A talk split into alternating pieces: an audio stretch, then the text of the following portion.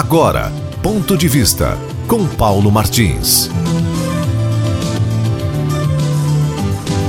Olha, a imprensa do ódio, nesse último final de semana, publica, como faz diariamente, várias distorções e ataques montados contra o presidente da República, na continuidade de sua vergonhosa cruzada alimentada pela vingança de não contar mais com as injeções de dinheiro público que há anos a alimentou.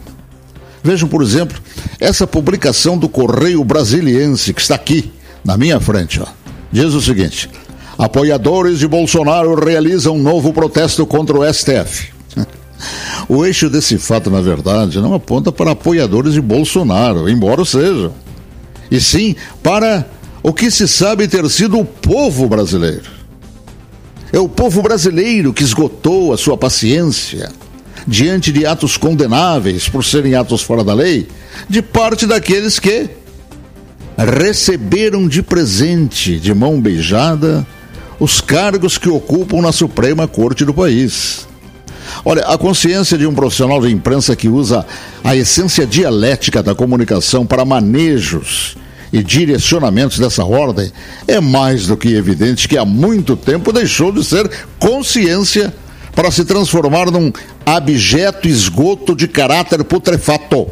Meus preclaros, essa vilania na comunicação, também nesse final de semana, estimulou, estimulou mais uma vez o assanhamento de elemento do STF a fazer manifestação política, vejam vocês, Tendência que já deveria tê-lo estimulado a pedir o seu próprio impedimento em várias questões, por comprometimento ético e de caráter.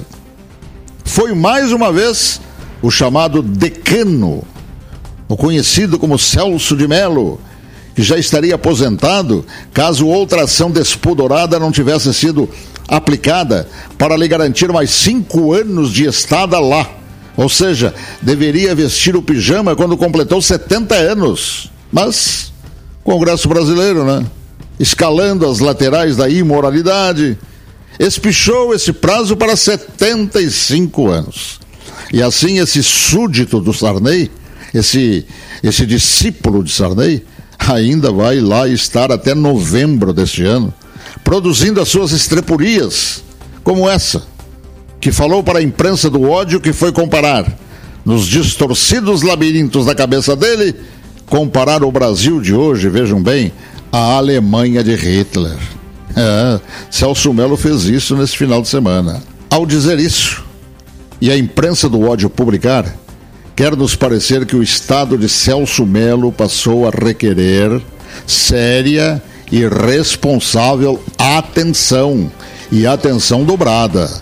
Seu caso, diante de tão absurda estupidez, se não é pelo menos da mostra de ser patológico.